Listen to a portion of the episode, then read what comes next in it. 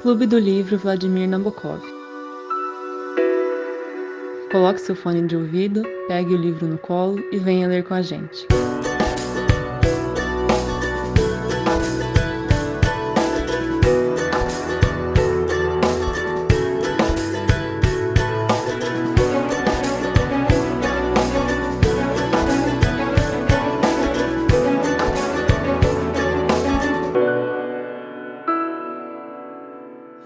Oi, gente, boa tarde. A gente está de volta com as discussões sobre Sapiens, uma breve história da humanidade, hoje com a parte 3, chamada A Unificação da Humanidade.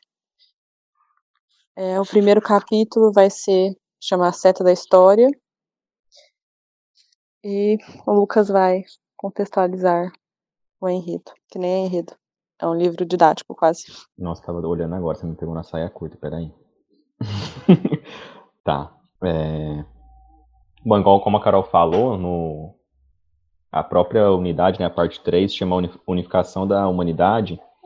O Harari ele vai, durante toda essa parte, é, apresentar quais são os elementos unificadores da humanidade, é, um em cada capítulo, e depois disso explicar por que, que eles são elementos unificadores. Ele vai colocar três principais elementos unificadores, que seria o comércio, representado pelo dinheiro, é, a religião e os impérios. É, os impérios vêm antes da religião, na verdade, na explicação dele.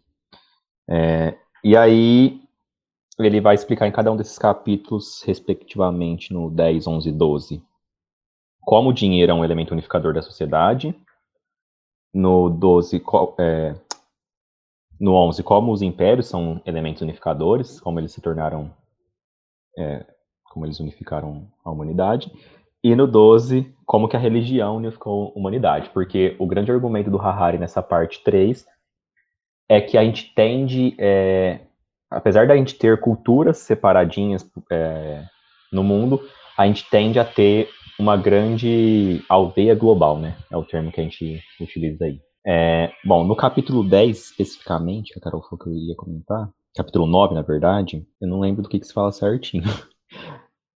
Mas eu acho que é esse daí, ele vai começar fazendo um, um pequeno paralelo do que é uma cultura, vai explicar, é, vai fazer uma introdução do, do se a gente se a gente está é, com culturas separadinhas ou se tende para essa aldeia global, e aí ele vai introduzir o argumento da, da, da cultura global, por assim dizer, eu acho que é isso.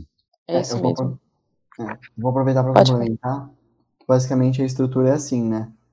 É um capítulo bem dividido. Ele começa com a ideia central, que a ideia central é basicamente que a história tem sim uma ordem. A história tem mais ou menos é, um caminho que ela está seguindo, que é o caminho da unificação. Então ele começa falando que, olha, se você fosse olhar 10 mil antes de Cristo, Cada pequena tribo tinha sua cultura específica. Com o tempo, tudo vai se agrupando, uma série de culturas vão se chocando e pegando elementos de cada uma da outra e tal. E hoje, beleza, você pode até falar que existem ainda muito, muitas culturas, mas dá para se falar que existe muito menos do que existia antes. Então, mesmo quando você tem pequenos momentos, como a gente viu há uns anos atrás, de separatismo, de xenofobia é, ganhando, de certa forma, isso é algo pequeno perto do longo caminho da história de unificação. E aí é exatamente o que o Lucas falou. Aí ele vai gastar três capítulos, um depois do outro, para falar do dinheiro, dos impérios e da religião. E por religião ele coloca mais algumas coisas e depois ele conclui. É... Alguém tem algum comentário desse capítulo número 9? Que inclusive ele chama de a flecha, a seta da história, né? Então, tipo, o caminho que está apontando. Eu tenho. Então, ele. Acho que. Eu não sei em que momento ele fala isso, mas é, é bem nesse comecinho, né? Que ele põe a seguinte, a seguinte questão. É, é, a, a cultura, ela é universal, ela é. Não universal, né? Mas ela é imutável. E aí ele vai falar que não, né? Cultura ela não é ela não é imutável. Então isso quer dizer que ela é mutável, ela se transforma ao longo do tempo, né? Isso justamente por conta desses choques culturais, né? é, o próprio processo histórico vai, vai mudando, até porque a cultura é em si mesma algo que possui contradições inerentes. E a tentativa de resolução dessas contradições, é, num, dado, num dado tempo, vai levar à modificação dessa cultura. Né? É, tem outra coisa que eu ia falar também. Ah, é. é ele, coloca um questionamento que é muito interessante também. E ele dá pistas desse questionamento quando ele ele ele cunha o capítulo, né, a seta da história. E ele coloca a seguinte questão: a história tem uma direção, né? E segundo ele, sim. Isso porque é, o ser humano ele que constrói a história, né? Ele que, que vai construindo o mundo e a sociedade à sua volta, né? As crenças, os modos representativos, é, que são as ordens imaginadas que ele tanto, tanto vai nos falar aqui.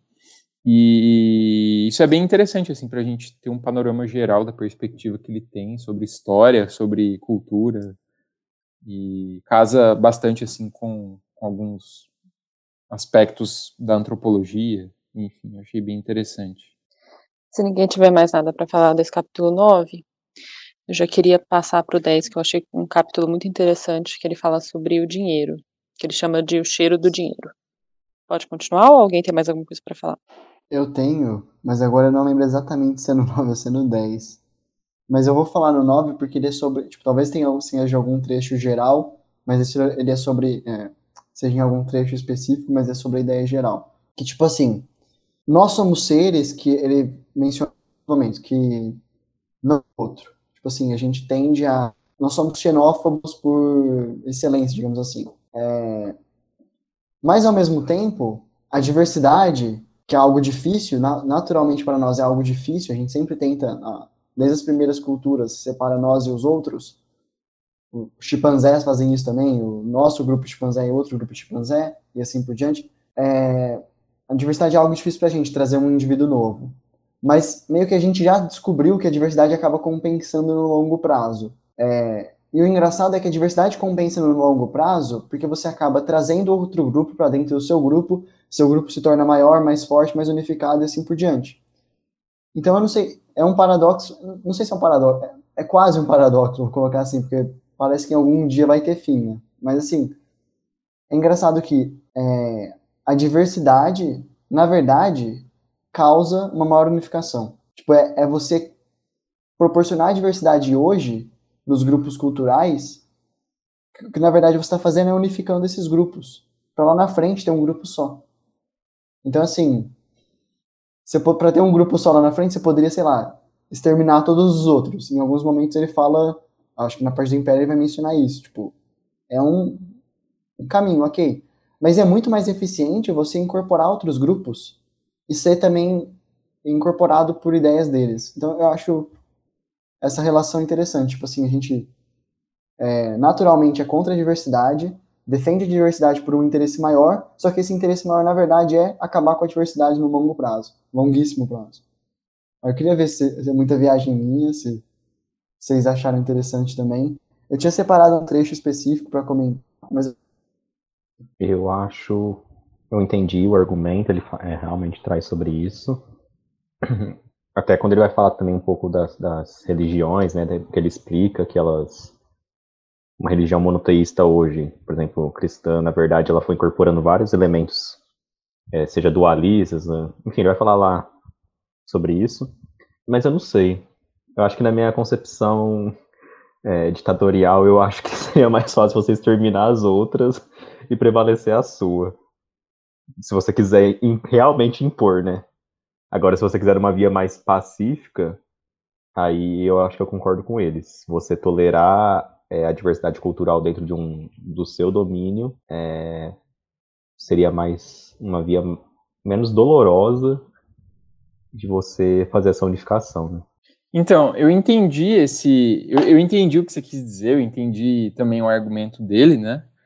E de forma geral, o que eu, que eu apreendi desse debate, né, desse, dessa esfera, dessa pequena, dessa pequena esfera que é o livro dele, né, é, é que se a gente analisar historicamente, é, uma, um, um, um, grande império, né, uma grande sociedade, ela não necessariamente tinha é, uma diversidade cultural muito grande. Né? Em outras palavras, o, o tamanho da sociedade ou o tamanho do império não era proporcional à diversidade de culturas, né? muito pelo contrário. Por quê? Porque a tendência era a unificação e, é, e a, a, uma igualização, né, dessa, uma padronização dessa cultura. E, e ele vai falar mais à frente que isso acontece porque é mais fácil, é mais vantajoso do ponto de vista administrativo, né? Homogeneizar a cultura, né? Mas isso também não vai é, não vai excluir o, o que algumas peculiaridades locais, né? ainda mais naqueles tempos onde não havia avanço tecnológico na questão da, da comunicação, a não ser a escrita e a matemática, talvez, mas é, sobre essa questão, Fer, eu acho muito interessante, assim, porque é, o império, né, ele, diferentemente do que ele escreve no livro, né, que eu acho muito fantasioso da parte dele, é que esses diferentes grupos que vão é, incorporar essas, essas, essas, essas outras, essas características que provém do império, eles não incorporam isso a bel prazer, ou porque eles acham legal, ou porque isso é, isso é, ele usa uma palavra que eu acho problemática para falar isso, né? Que eu vou que eu vou encontrar aqui. Ele usa, mano, a palavra. É... Peraí. É, a, a, eles adotam, né? Então, os diferentes grupos vão adotar a cultura proveniente do império. E aí a gente pode entender a cultura do império como algo dado, né? Tipo, como algo metafísico que está acima de todo mundo, e eu não acho que seja bem assim, né? Isso é muito mais complexo. Estudar cultura é algo muito complexo, e aí você. E aí o autor falar que os diferentes grupos adotaram ela por, por livre e espontânea vontade, assim, eu acho isso meio forçoso, né? Mas ainda assim é uma, uma grande questão, né? essa sua que você colocou, achei muito interessante. Eu não tinha olhado por esse lado, né? Esse, esse paradoxo. Eu achei bem interessante. Obrigado por, por trazer essa questão. Eu estava pensando aqui, é, tem um momento da leitura que a gente fez, eu não sei se é com a cultura em si que ele traz isso, mas se não for, serve também, porque a cultura é, um, é uma espécie de imaginário que está na cabeça das pessoas, né? E aí ele fala que isso seria como se fosse um, um, um parasita.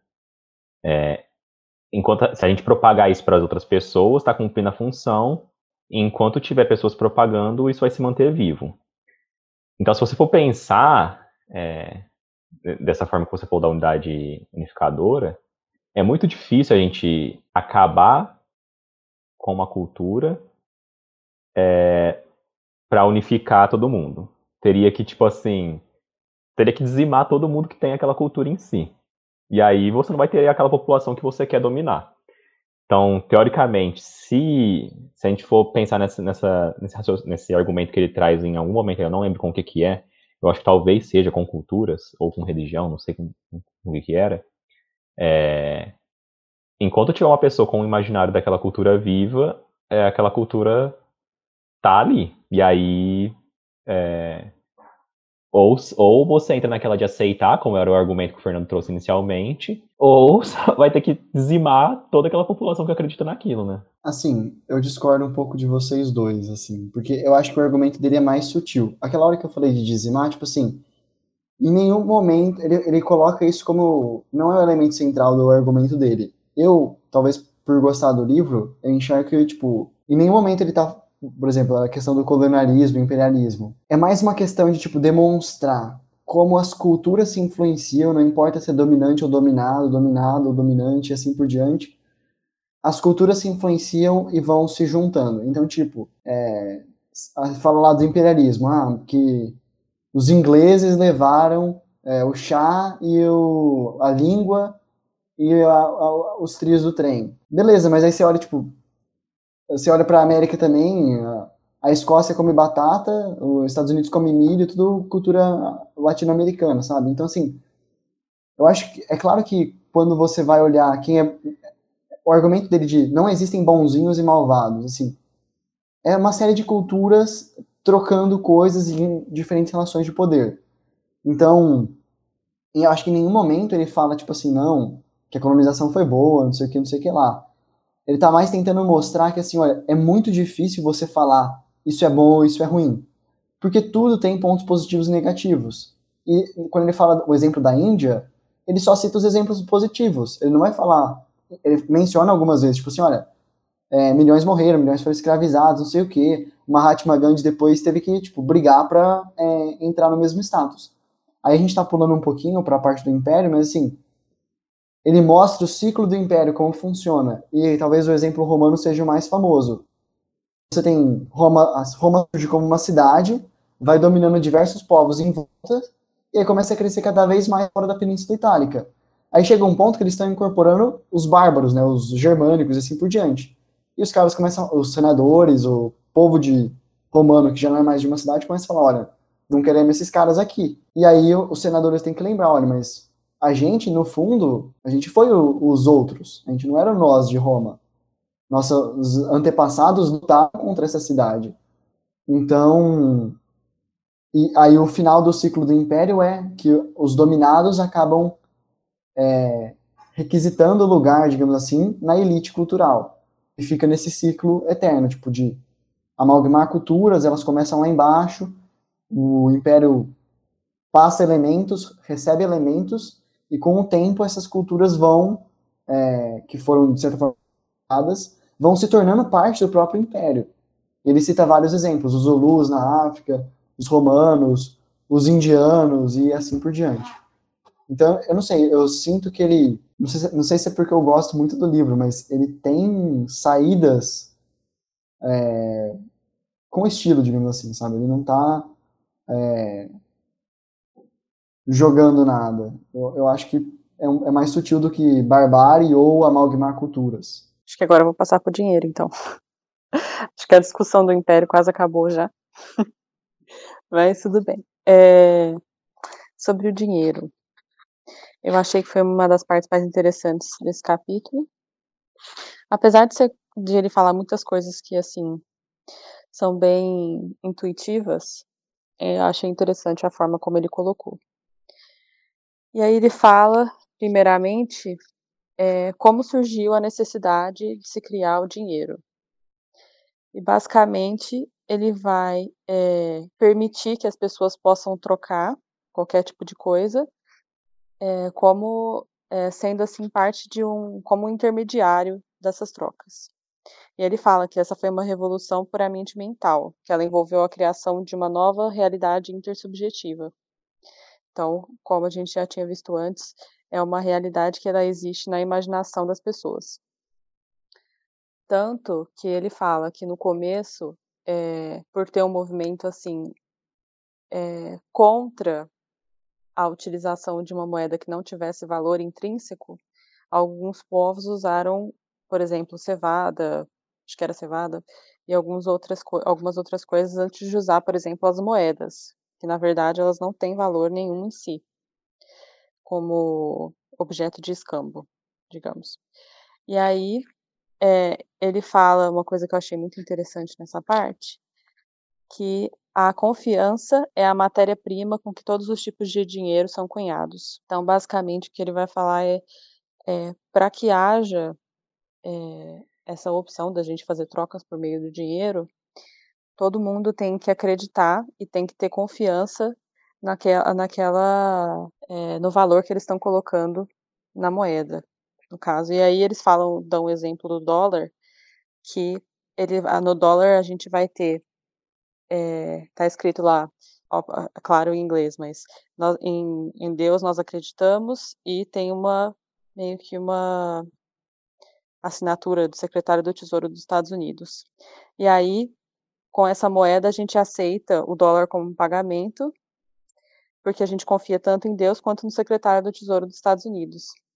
Isso, dessa forma, ele foi criando uma maneira de fazer com que a confiança das pessoas na moeda fosse algo é, que entrasse lá no, no imaginário das pessoas e, e, pudesse fazer com que ela tivesse algum valor intrínseco.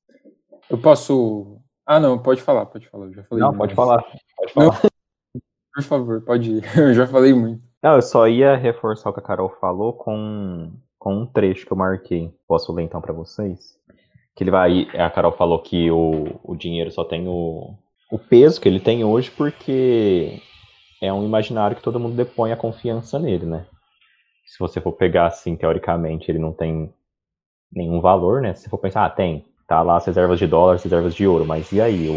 A gente coloca esse imaginário no ouro, a gente coloca esse imaginário no dólar, né? Por assim dizer. Mas aí ele coloca pra gente. É, durante é, o porquê que o dinheiro se consagra então como é, com o valor que ele tem devido à confiança que todo mundo coloca nele. Ele escreve: Durante milhares de anos, filósofos, pensadores e profetas demonizaram o dinheiro e o consideraram a raiz de todos os males. Seja como for, o dinheiro é também o apogeu da tolerância humana. O dinheiro é mais tolerante que linguagens, leis estaduais, códigos culturais, crenças religiosas e hábitos sociais.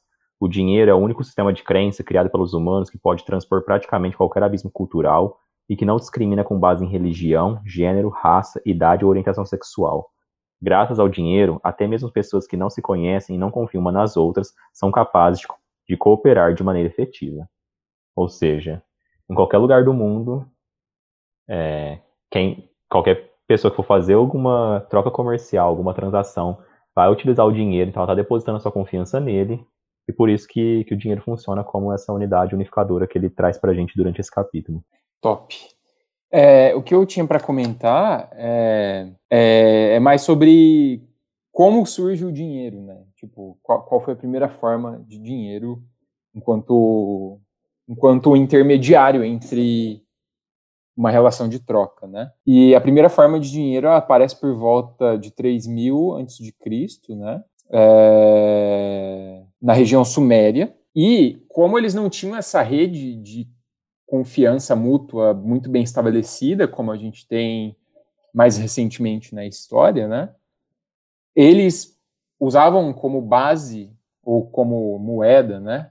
É, algo que possuía um valor inerente, né? Que eram os grãos, os grãos de cevada. Só que aí é, eles foram percebendo que num, Ainda assim, realizar as trocas por meio de, de algo que tem um valor inerente em si pode trazer problemas, porque, por exemplo, o, o, os grãos de cevada, né? Eles tinham uma data de validade. Né? Então, se ele, por exemplo, estragasse, não ia ter mais esse valor e, enfim, você não ia conseguir fazer a transação monetária, enfim, né? É, ou então, sei lá, se tudo isso pegasse fogo, ou. É, é, ah, esqueci a outra coisa, mas enfim. E aí, o interessante, mais interessante ainda, é quando ele vai falar como que o dinheiro, tal como a gente concebe, né, aquele que não possui um valor imanente, ele surge, né? Ele surge na Mesopotâmia, também próximo ali do, do terceiro milênio antes de Cristo, né? Na forma dos ciclos de prata, e os ciclos de prata, ele, ele era uma medida, ele era um peso, né? Que tinha, era 8,33 gramas de prata, né? E aí eles até fabricavam, tipo, uma, uma cumbuquinha, assim, para poder facilitar as transações e, e essa, nessa cumbuquinha tinha exatamente as 8,33 gramas de prata, né? Só que aí, essa forma, ela também criou um, criou um grande problema, né? Porque quando alguém ia ao mercado, ia trocar essa, essa, esses ciclos de prata por, por algum, algum, produto, alguma mercadoria, algum serviço, enfim, é, ele podia se defrontar com falsificações, né? Então, por exemplo, é, nessas 8,33 gramas, ele não sabia se tinha, se era, sei lá, algo menos valioso, algum, algum metal alguma substância ali próxima à prata, mas que não era prata, com uma fina camada de prata, né? Enfim. É... Mas ainda assim, o valor da prata, ele vai nos dizer, né, o autor, ele é puramente cultural, né? Ele é um construto social, ele é usado como adorno, como luxo, enfim, né? É... E aí vem o surgimento das moedas, né? Para resolver esse problema do, dos ciclos, né? De prata. Ciclo com S, tá? É diferente de ciclo com C. É... E as moedas elas foram criadas por volta de 640 a.C., né? Na Anatólia. E o que eu achei muito interessante é que uh, essas moedas, né, elas tinham, uh, elas eram cunhadas com o rosto do rei, né, com alguma frase do rei. Por exemplo, o rei Alíates, né, que era o rei da Anatólia. E quando você falsificava a moeda, isso era uma pena, né, que, que ele até coloca, ela lesa a majestade, né, você quebra a confiança do rei você quebra a palavra do rei. E isso tinha uma, uma punição extremamente severa naquela época. Eu achei, eu achei essa anedota muito interessante no, no livro, porque eu jamais imaginei que, que vinha daí, entendeu? Então, achei muito interessante. É, eu gosto muito desse capítulo porque algumas pessoas, não vou falar quem, fizeram uma crítica desse livro que ele parece um livro didático, mas é uma qualidade dele ele ser didático. Porque ele vai explicar um negócio muito complexo que a gente, tipo, vê no nosso dia a dia raramente entende. E ele explica toda a evolução de uma forma muito simples, tipo, como que ele começa falando de escambo, aí isso mostra as dificuldades, os benefícios e as dificuldades do escambo. Qual que é o benefício? Você tem relações humanas mais próximas, que é você precisa conhecer a pessoa, saber o que ela faz, você precisa é, ter algo que fazer algo que interesse para ela, precisa fazer algo que interesse para você, não é uma relação tão fria. A gente acaba. Isso é um negócio muito interessante que ele vai falar no final do capítulo. É, dinheiro é confiança. Mas acaba sendo confiança no dinheiro e não confiança na pessoa que você está negociando. Então você deixa, você meio que deixa a relação muito fria. Essa é uma, digamos assim, uma perda, pode-se dizer. Mas tem inúmeras qualidades, que é o que ele vai mesmo, porque que foi adotado. E aí ele vai mostrando a evolução, né, do, dos silos pro ciclos, da, da sila, que é a, a cevada, dos pro ciclos, é, para moedas, até chegar hoje, que na verdade são bytes, que o dinheiro na verdade ele é eletrônico. Ele tem um, um, uma parte muito legal que ele fala assim, olha, se você somar todos os dinheiros do mundo, não sei o que, vai dar algo próximo de 90 trilhões de dólares, se eu não me engano. Mas se pegar todo o papel moeda, dá um décimo disso. Bem, não lembro se é um décimo ou se é um por cento, mas é muito menor. E, assim, eu achei que alguém fosse comentar isso, mas eu vou, vou comentar então. Que o mais legal dessa grande retrospectiva do dinheiro é que ele coloca assim: porque hoje a gente usa uma moeda só? Beleza, a gente pode até argumentar que existem várias moedas, cada país tem a sua, mas na realidade, a moeda universal hoje é o dólar. Não tem como se discutir isso. Por quê? Bom, basicamente são as bolsas americanas que todas as empresas, as grandes empresas do mundo estão listadas. Eu não sei se vocês sabem, mas a, a dívida externa brasileira ela é emitida em dólar com base na lei do estado de Nova York. Então, tipo assim, tudo é em dólar, pelo menos ainda, pelo menos hoje, né? Pode ser que daqui a 100 anos mude. É, como que a gente chega numa moeda global? Aí ele explica, é uma, é uma, é uma, é uma coisa mais básica de economia, oferta e demanda ele dá o exemplo de duas regiões, né, na Índia e na Arábia. Sei lá, na Arábia, a Índia tem ouro e não valoriza muito. A Arábia valoriza muito ouro e começa a comprar com, sei lá, com escambo ou outros meios de troca, comprar ouro. Em determinado momento, o ouro vai, a oferta de ouro vai diminuir na Índia e o valor do ouro vai subir na Índia também. E assim você vai estabelecendo, tipo, com relações pequenas, você vai estabelecendo uma ordem global em algum momento, uma dessas ordens é, domina o, o, globo, principalmente agora que a gente tem relação com todas as nações. Eu acho essa, essa parte para mim é muito interessante. É, porque oferta e demanda sempre tendem ao equilíbrio.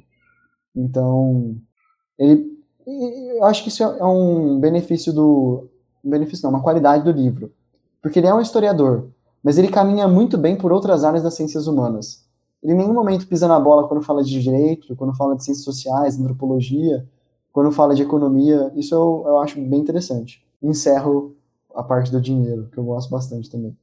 É, sem dúvidas. É, no que tange, pelo menos a antropologia, né, que eu percebi muito, muito, muito da antropologia, assim, no que ele, no que ele está falando, e fora outros domínios, né, biologia, né, é, ele tem concepções muito interessantes, assim, remetem, remete muito a muitos autores. É, eu, na antropologia, consegui perceber uma influência grande, assim, do Levi-Strauss, enfim, né, achei isso muito legal. É um livro muito interdisciplinar, né? Você, você caminha por todas as áreas aí da de todo, por basicamente todas as ciências que existem, ele vai vai estar tá trabalhando. Eu acho muito muito legal. Isso é um ponto positivo no livro, né? com certeza. Bom, acho que a gente pode seguir, né? Se ninguém mais tiver comentário sobre dinheiro. A próxima parte é os impérios, né? Acho que a gente discutiu um pouquinho, mas acho que dá para falar mais se quiser. Alguém quer falar? Marcou alguma coisa? Quer falar alguma coisa? Visões Imperiais chama o capítulo. Nada mais. Eu acho, eu acho que no geral a visão que fica, né, é, do autor, como o Fernando falou, é aquilo, né? Até dá um, ele até dá um nome para um, um dos capítulos, que é mocinhos e bandidos da história. Na visão do autor, não dá para classificar um como mocinho, outro como bandido, se houve uma troca para os dois lados. É, eu e o Tronco tava comentando sobre isso no começo, antes da gente começar a gravar. Eu não concordo muito com isso, mas esse é o principal argumento do autor, né? De, de trazer que há uma troca mútua é, e, e aí esse é o argumento dele, né? Enfim. Se ninguém quiser comentar, a gente pode, pra, a gente pode passar para o capítulo 12, que é a lei da religião. Eu vou só fazer um comentário breve, rapidamente, que é um negócio que a gente não mencionou. Um dos argumentos dele que eu acho interessante é quando você fala assim: ah, mas por exemplo, os indianos, o, o Império Britânico era imperialista em relação aos, a, aos indianos. E os indianos queriam retornar como era antes dos britânicos chegar. Só que você vai ver como era, tinha outro império é, com outra ordem vigente e pessoas sendo exploradas do mesmo jeito, sabe? Então, assim, de novo, se você for falar que algo era, era tipo, que isso, essa relação foi ruim, aí você vai olhar, analisar a relação anterior, também era ruim. A anterior também vai ter pontos positivos e negativos. E assim vai. Então, eu acho que esse é um outro argumento dele que eu acho interessante. Aí vamos falar da religião agora. Ah, só antes, antes eu prometo, é a última coisa. É, eu acho que o, assim, né, o Harari, quando ele comenta justamente essa relação, né, que anterior, antes de um império havia outro império, né? Então era uma sucessão de impérios nos quais a, a política, as formas de vida eram totalmente é, eram totalmente opressivas, enfim, né?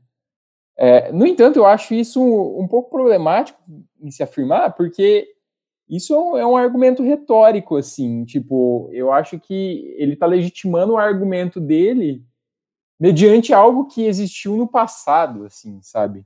Tipo, é, ah, o, ele não fala, obviamente ele não fala isso, né? Mas o que eu entendi é, é ah, o, não tem como, é, ah, é, uma coisa que ele fala é, ah, então quer dizer que se os indianos lá das colônias britânicas quisessem é, quisessem acabar com, com a estação de trem neogótica criada pelos britânicos, ainda assim, eles não iam estar em débito, né, não sei o quê.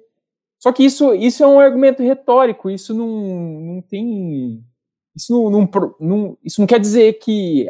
Isso não quer dizer que o imperialismo inglês não existiu, entendeu? Ou isso não, não, tira o fato de que é, ele foi extremamente é, opressivo para com as pessoas, né?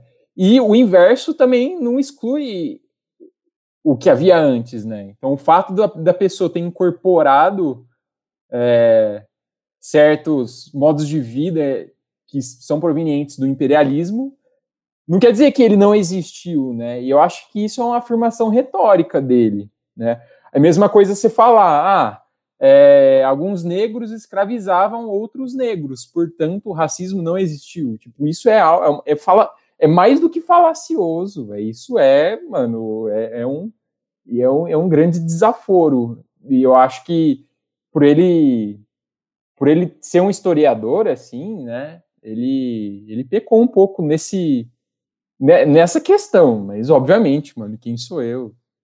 O cara dá aula lá na, na puta que pariu, eu sei lá, mas eu achei bem meio problemático essa afirmação dele, tá ligado? Eu não quero também me estender muito, mas é que a gente tá chegando num assunto que eu acho que é mais interessante ainda.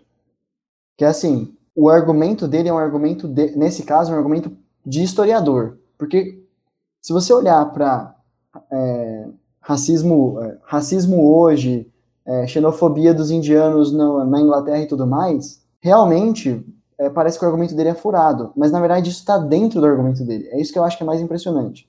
Vou, vou tentar explicar melhor. Se você olha para algo que está lá no passado, muito distante, que já acabou, você consegue ver o ciclo todo. Então, Império Romano. Você tem nós e eles. Aí os romanos invadem o nós, não sei o quê. Uma geração, gerações e gerações exploradas, não sei o que, não sei o que lá. Com o tempo, centenas de anos, os descendentes dessas pessoas que antes foram dominadas se tornam também romanos e começam a compartilhar dos mesmos direitos. Ir no Senado, votar e ser. Enfim, todos os direitos. Viram cidadãos, cidadãos, cidadãos romanos. O mesmo está acontecendo, é um processo histórico. Se você fala assim, eu acho que o argumento dele não é, na verdade, para deslegitimar o racismo, mas é para mostrar justamente que o racismo foi um momento de subjugação. E agora, com políticas afirmativas, com um esforço coletivo, com esses grupos reivindicando seus direitos, daqui 100, 200 anos, não vai, tipo, isso vai diminuir muito, entende? Essa, esse racismo estrutural, principalmente de pessoas é, brancas e negras, assim por diante. Mesmo argumento dos indianos. Pode ser que daqui a 100, 200 anos, o primeiro-ministro da Inglaterra seja um indi descendente indiano. E assim por diante. Então eu acho que. Eu entendo o que você está falando, Good, tipo, se ele se você começa a relativizar algumas pequenas coisas, meio que tudo fica relativo. Como assim, Lucas? Quer falar? Uai, tipo, é, se eles não tivessem dominado, não tivessem imposto a visão deles, não teria por que a gente fazer todo esse processo para acabar com uma coisa que foi criada. Tipo, o. É... Tá, você deu o exemplo do racismo. Que você falou que depois de 100, 200 anos com políticas, com cotas, com ações afirmativas, a gente vai conseguir pegar esse grupo e inserir na sociedade. Mas esse grupo ele só foi desinserido porque ele foi colocado numa sociedade que não era para ele é, teoricamente estar, né? Que foi lá uma colonização forçada, foi tirado do contexto dele, colocado em outro, com perda de direito. Então não tem por que a gente falar de retomar o direito de uma pessoa que no começo ela nem estava ali. Tipo, ela, eles tiraram ele do, de um contexto, colocaram em outro é, de uma forma, como que eu vou dizer, de uma forma que subjugaram ele, entenderam? Por assim dizer. Não só o exemplo do racismo, o exemplo indiano aí de xenofobia que você deu, qualquer outro exemplo. É, a gente, esse argumento dele para mim, que eu tendo a concordar com o Tronco, é de que ele tende a falar desses ganhos, benefícios, igual você estava falando, só que aí, para mim, ele tende a aceitar um, um, sentido geral da colonização, sabe? De levar esse desenvolvimento, ou de. de e aí, depois, posteriormente, vai, vai normatizar, todo mundo vai fazer parte de uma comunidade só, vai unificar, mas isso daí parte de um princípio de que um povo vai dominar o outro, entendeu? E aí eu não sei. Então, assim, eu entendo, mas na, pensa assim, na prática, se você, se você olha para esse pro momento histórico que a gente está agora e para o passado, você vê uma dominação clara. Mas eu acho que ele está tentando mostrar que daqui para frente não tem a dominação. É justamente ao contrário. Então, assim, eu entendo que você pode falar que tem um pecado inicial, um, um problema inicial. Mas, tipo assim, eu acho que ainda faz parte do argumento dele de que, tipo, olha, a história não é boa nem má. É sempre assim, um explorando o outro. E se você olha no longo prazo, essa exploração exploração ela tende a levar a uma unificação maior no futuro. E essa unificação pode até ser pior que a ordem inicial. Isso, é, isso eu acho que está muito claro para a gente, que ele em nenhum momento fala que a gente está caminhando para o progresso, para o bem, nada do tipo. Quando ele fala das inovações tecnológicas, das obrigações, eu acho que é muito claro que ele é muito crítico da nossa sociedade atual. Mas, tipo assim, eu ainda eu tendo a concordar com o autor, desculpa aí. Eu entendo o que vocês estão falando de, tipo, pode ser uma justificativa para colonização, mas eu acho que na verdade ele só está descrevendo como é, não está justificando, ele está descrevendo. Cara, faz 10 mil anos que é assim, então parece que é o único jeito, que se, se as coisas andam desse, dessa maneira. Então, eu, eu acho que as ciências humanas, ela tem é, uma grande característica, que eu não acho que é um defeito, mas é algo que, que torna ela talvez tanto quanto mais interessante, é que quando você fala alguma coisa, né, ou quando você escreve alguma coisa, é, você você pode entender na, pelas entrelinhas, assim, né? Não estou querendo dizer que as ciências humanas seja 100% subjetiva ou que a sociedade seja consenso intersubjetivo, nem nada disso, né? Muito pelo contrário, existe objetividade dentro das ciências humanas, apesar de se achar o contrário, né? Como comumente né, as pessoas é, acreditam. E, e, é exatamente isso. Eu acho que, tipo, esse exercício que a gente está fazendo aqui é uma. Talvez. Um, uma, sejam interpretações né, que a gente tenha feito, e isso é muito, completamente comum e saudável até, né? A gente debater e tudo mais. E longe de, sei lá, também cancelar o autor, é óbvio, não, não, acho que ele deva ser cancelado nem nada. Mas é interessante, né, a gente debater e, e tentar trabalhar em cima do argumento dele, né? Eu acho que esse é o esse é o exercício que é mais vantajoso, né, que nós cinco poderíamos estar e estamos fazendo aqui, né? Argumentar argumentar sobre o argumento dele, né? Isso é algo riquíssimo, com certeza. Podemos passar para a religião, então? Beleza. Então, só para começar, o capítulo é o 12, chama a Lei da Religião, e ele vai começar falando que a religião ela pode ser definida como um sistema de normas e valores humanos que se baseia na crença de uma ordem sobre-humana. E aí ele vai dar, fazer, dar uma explanação sobre as religiões politeístas, as animistas, né, antes, e a, o, sobre o monoteísmo. E ele vai falar é, algumas coisas muito interessantes sobre é, as contradições que as, as religiões têm, sobre a, as formas que as religiões foram usando com o passar do tempo para tentar é, dar um fim para essas contradições, só que elas criam contradições em cima de contradições, principalmente no que tange a, a explicação sobre o mal, é, porque a partir do momento que você fala que o Deus é onipresente, fica difícil você explicar a questão do, é, do livre-arbítrio e da pessoa ter a escolha é, de Deus sendo onipresente e superpoderoso, ter criado uma pessoa que faria uma escolha errada como se isso levasse a um desequilíbrio, sei lá, das forças. E é, é, meio que deixasse que o mundo virasse um lugar, um, um lugar com, com o mal. E aí, ele também fala sobre uma questão. Ah, vou deixar vocês comentarem sobre essa parte antes.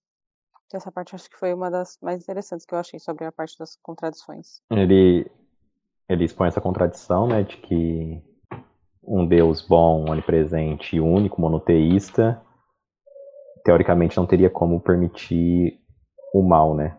Mas aí quem argumenta, argumenta por causa do livre-arbítrio, por assim dizer. E aí ele, ele conclui que só tem um jeito de, de superar, é, é nessa parte que ele conclui isso, só tem um jeito Sim. de superar essa contradição, mas que ninguém teve peito para fazer isso até hoje, seria considerar uma religião monoteísta na qual o único Deus fosse um Deus mau. Né? Ele fala que isso é a única forma de que existe o mal, é monoteísta, as pessoas aí têm seus livre-arbítrios, mas o, o, Deus principal seria, seria um Deus mau, né? É essa argumentação que ele traz para justificar essas contradições, o que, que, poderia ser feito. E é legal que ele fala isso e já parece que sai correndo, né? Porque ele muda de assunto. mas eu achei muito interessante também essa parte. O triste é que isso sim é só retórico, né? Porque é o mesmo problema. Se só existe só um Deus todo-poderoso e ele é mal, por que existe o bem? Então, assim, ele só quis provocar mesmo para se pensar de por que não existe uma religião assim. É, só complementando o que a Carol falou, tem um trecho que eu achei muito legal. Ele coloca isso da de que a gente é um ser de contradições está em vários momentos do livro. Aí tem uma passagem no capítulo 9, mas que eu acho que vai fazer mais sentido agora, que ele fala da, é, da dissonância cognitiva, que a gente tem essa capacidade de manter dois pensamentos contraditórios num só. E aí ele fala numa frase só. Eu não sei como está em português, eu vou ler em inglês que está assim. Consistency is the playground of dual minds. Então, as pessoas que não conseguem entender contradições e sustentar dois pensamentos contraditórios, elas são entediantes, elas são, é, sei lá, mesquinhas. E talvez essa seja tipo, uma das nossas capacidades que faz com que a gente não fique parando para pensar em cada das coisas que a gente vai vendo ao longo do caminho. A gente consegue entender coisas completamente contraditórias. O que, que vocês acham disso? Eu acho que é até difícil a gente discutir sobre essa parte de contradições, porque eu, pelo menos, quando eu tô lendo, eu fico pensando, gente, eu já pensei nisso. e não faz o menor sentido, e era um pensamento ou paradoxal ou contraditório. Então eu acho que a gente acaba é, sendo pego nessas meio que armadilhas do pensamento. Mas é, eu acho que com o passar do tempo, com essa necessidade que a religião teve de criar explicações novas é, para responder algumas dúvidas das pessoas, ela foi meio que se amarrando cada vez mais. E hoje, assim, um cristão ele não sabe nem no que, que ele próprio acredita na religião dele, né? Porque tantas é, vertentes diferentes que tem, tantas. Porque, assim, tem muita coisa do, da religião moderna que ela se diferencia muito do pensamento lá original, né? Que foi escrito no Velho Testamento. Mas não sou uma grande religiosa para falar sobre, então prefiro que outras pessoas falem. Ah, eu acho que a condição humana, assim, ela é inerente ao acreditar em alguma coisa.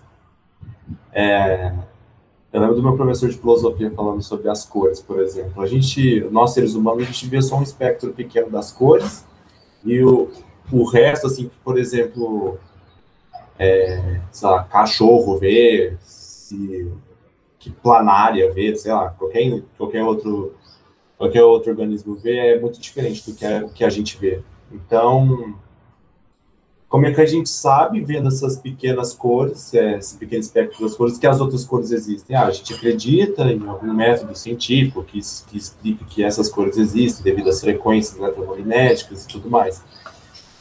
Então, isso não só no campo científico, em, em questões mais amplas que a religião tem de explicar, como, ah, porque o que é a vida, não sei, algo assim, a gente também tende a acreditar, né? Então, eu acho que acreditar é todo ser humano acredita, né?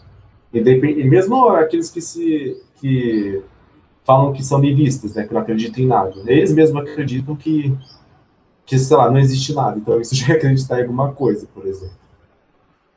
Então eu acho que é um, é um fenômeno humano mesmo essa questão de acreditar ou não. E emendando com isso sobre a a religião é, eu vi, eu tenho um livro muito interessante do Friedrich Capra, que é um cientista austríaco, que ele chama a visão, a visão sistêmica da vida.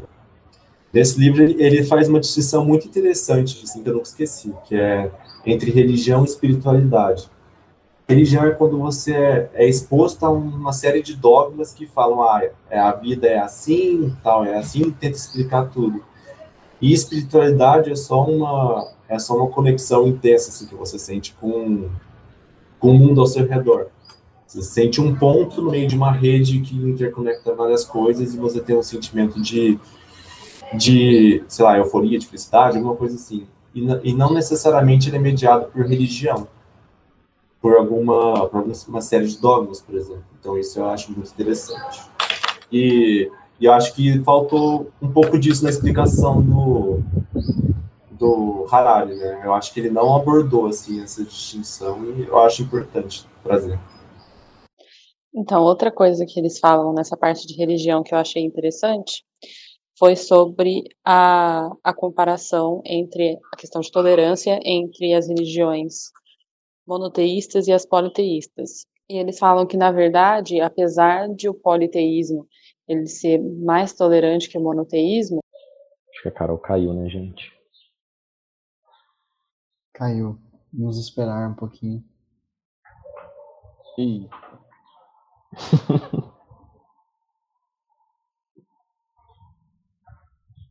Com os no poderes da edição, ela não vai cair. Mano, bem na hora que ela tava falando, coitada. Ficou, ficou quieto em todo momento, bem na hora que ela falou.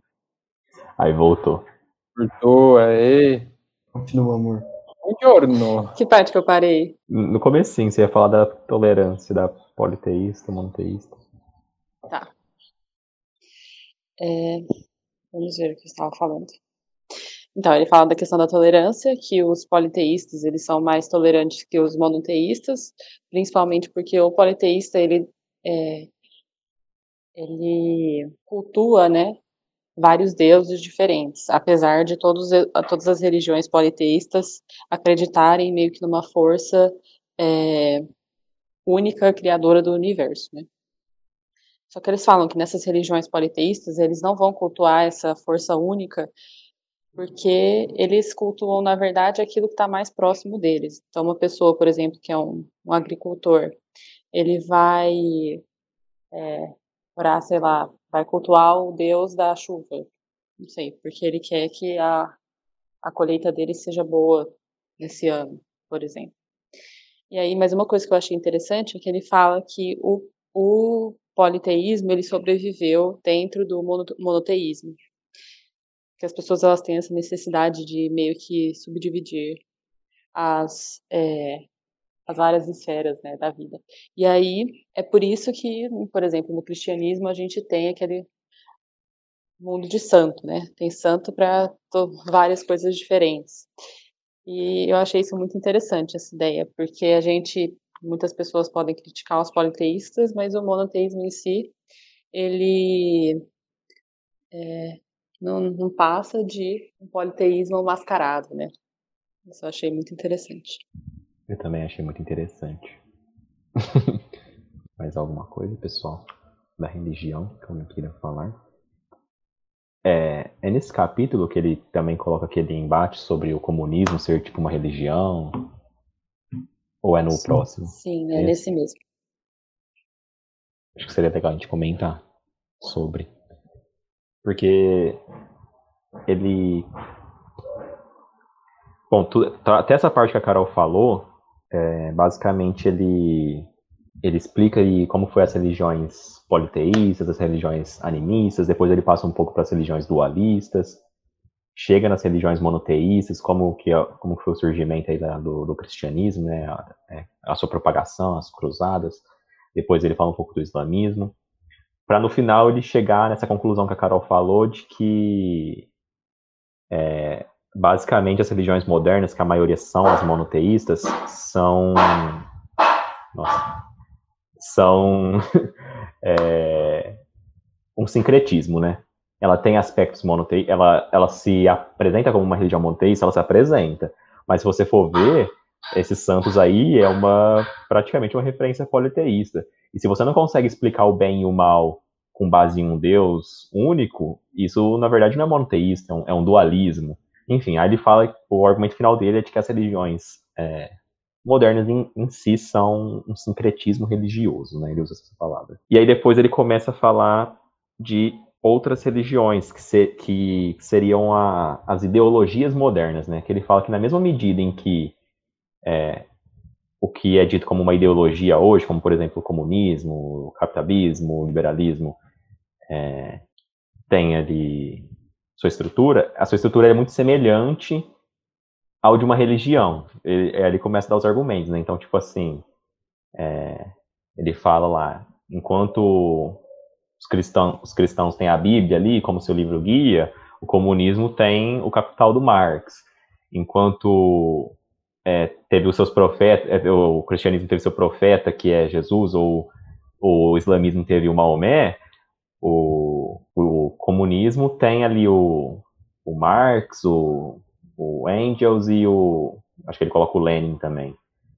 Enfim, ele vai traçando vários paralelos para estabelecer um argumento de que algumas, é, algumas ideologias atuais são basicamente religiões que não são chamadas de, de, de religiões, né? E ele, e ele usa como um principal exemplo o comunismo em si. Alguém quiser falar alguma coisa sobre isso? É, eu acho interessante essa analogia de é, cunhar uma ideologia como sendo religião, porque trata trata-se de uma visão de mundo, né? De uma de uma cosmovisão. Assim como a religião é isso, o comunismo ele também chega a ser um, uma certa visão de mundo, né? E num sentido mais específico, uma visão de um mundo futuro, né? De um caminho a ser, de uma finalidade a ser chegada. É, apesar de eu discordar friamente do autor dessa, dessa afirmação, ainda assim é uma analogia interessante, né? Obviamente que na teoria, teoricamente, se você pegar os fundamentos ali, nos trata, obviamente, de uma religião, né?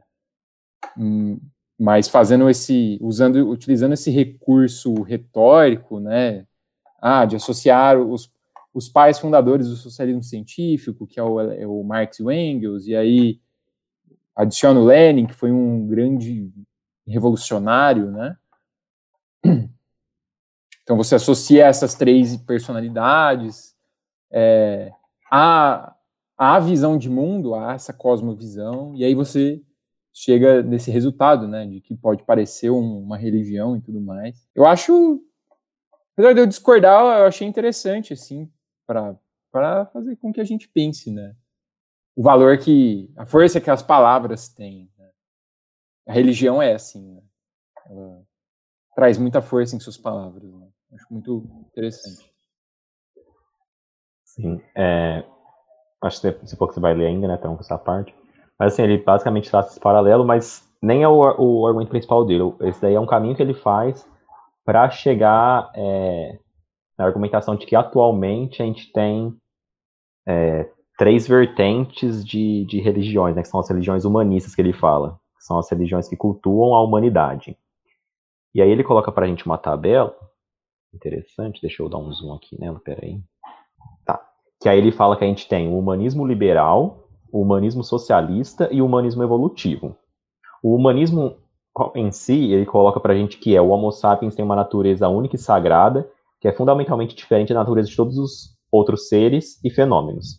O bem supremo é o bem da humanidade. E esse seria, em linhas gerais, o que seria o humanismo. No humanismo liberal, a humanidade ela é individualista e reside em cada Homo sapiens individual essa questão da humanidade é, e do bem da humanidade, né? Então, o mandamento supremo é proteger a essência e a liberdade de cada indivíduo.